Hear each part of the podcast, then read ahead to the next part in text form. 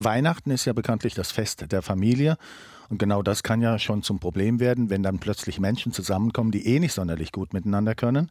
Und jetzt vorzustellen, beim gemeinsamen Weihnachtsessen taucht die Frage auf, Impfen gegen Corona, ja oder nein? Oder noch schlimmer, Corona gibt es gar nicht, ist Corona bloß ein Fake? Das könnte in einem Desaster enden. Und genau da kommt nun Romy Jaster ins Spiel.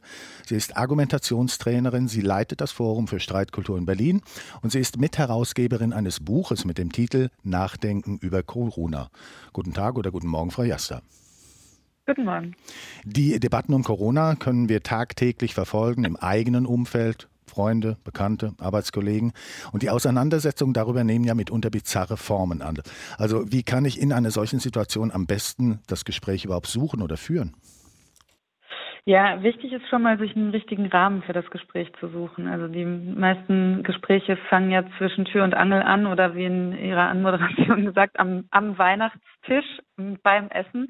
Ähm, und äh, viele Situationen sind eben von vornherein nicht so besonders gut geeignet, um äh, da wirklich miteinander in ein Gespräch zu kommen, was dann auch am Ende für beide Seiten einigermaßen äh, einen guten Ausgang nimmt. Deswegen äh, würde ich vorschlagen, schon mal für so ein Gespräch ein Setting zu suchen, in dem äh, man auch tatsächlich sich auf die äh, Gesprächssituation einlassen kann. Ähm, also ich, das ist ein Gedanke, den ich auch äh, hatte in der Vorbereitung auf unser Gespräch. Also gibt es vielleicht Diskussionsbedingungen, die man in Zweifel vorher festlegen sollte für beide Seiten, um persönliche Verletzungen oder Beleidigungen zu vermeiden?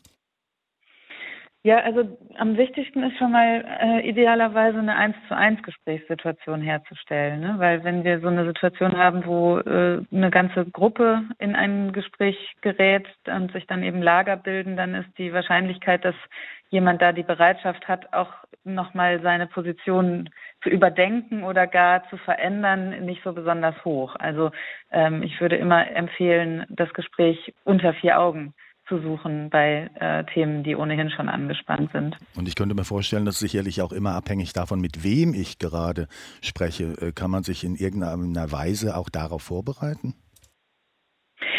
Ja, also es ist sinnvoll, sich vorher zu fragen, was man eigentlich von diesem Gespräch genau will. Also meistens, wenn Menschen in so ein Streitgespräch gehen, dann oder geraten, dann ist äh, vorher nicht so richtig klar, was eigentlich das Ziel dieses ganzen Unterfangens ist. Und man kann ja aus unterschiedlichen Gründen äh, streiten, zum Beispiel um Dampf abzulassen. Das ist meistens der Grund, warum äh, Streits entstehen.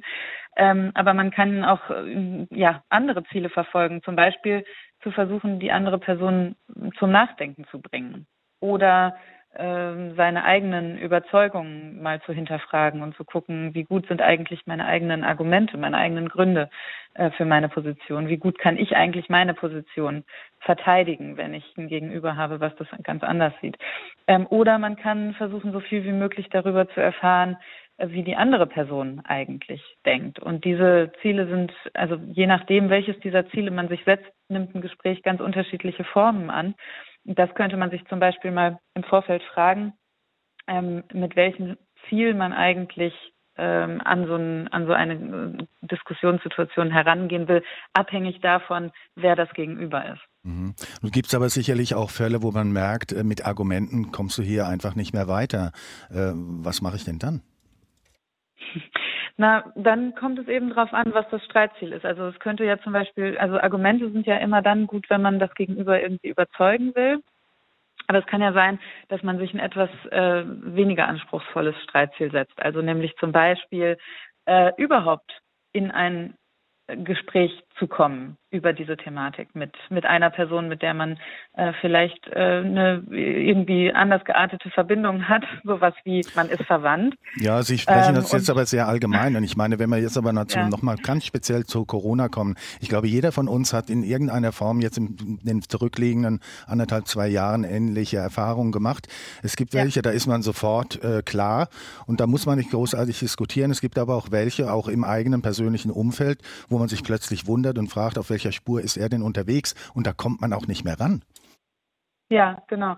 Ja, da würde ich eben äh, tatsächlich sagen, äh, dann wäre sinnvoll, sich zum Ziel zu setzen, einfach erstmal genauer zu verstehen, auf welcher Spur diese Person wirklich unterwegs ist. Also tatsächlich äh, ein Gespräch zu suchen, bei dem man versucht, die Position der der anderen Seite erstmal genauer zu verstehen, weil das ist, glaube ich, eine der ähm, eins der Hauptsignale, auf das Leute warten, wenn sie sich äh, wenn sie sich aus dem Diskurs ausgeschlossen fühlen, dass äh, jemand sich ernsthaft mit ihrer Position auseinandersetzt. Ähm, und dann hat man auch vielleicht eine Gesprächssituation geschaffen, wo man dann auch mal den einen oder anderen Zweifel anmelden kann. Also das ernsthafte Interesse für die Position des Gegenübers ist auch in dieser Situation, wo es um Corona geht und man denkt, man hat schon alle Argumente gehört, tatsächlich unerlässlich, um ein Gespräch hinzukriegen, bei dem äh, dann auch tatsächlich mal ein echtes Nachdenken entstehen kann. Tja, wir dürfen gespannt sein, wie jetzt die Weihnachtsessen ausgehen. Dankeschön an Sie, an Romy Jaster, Argumentationstrainerin. Sie leitet das Forum für Streitkultur in Berlin, Mitherausgeberin eines Buches mit dem Titel Nachdenken über Corona. Frau Jaster, Dankeschön für Zeit und Gespräch. Ihnen alles Gute. Dankeschön. Inforadio vom Rundfunk Berlin-Brandenburg.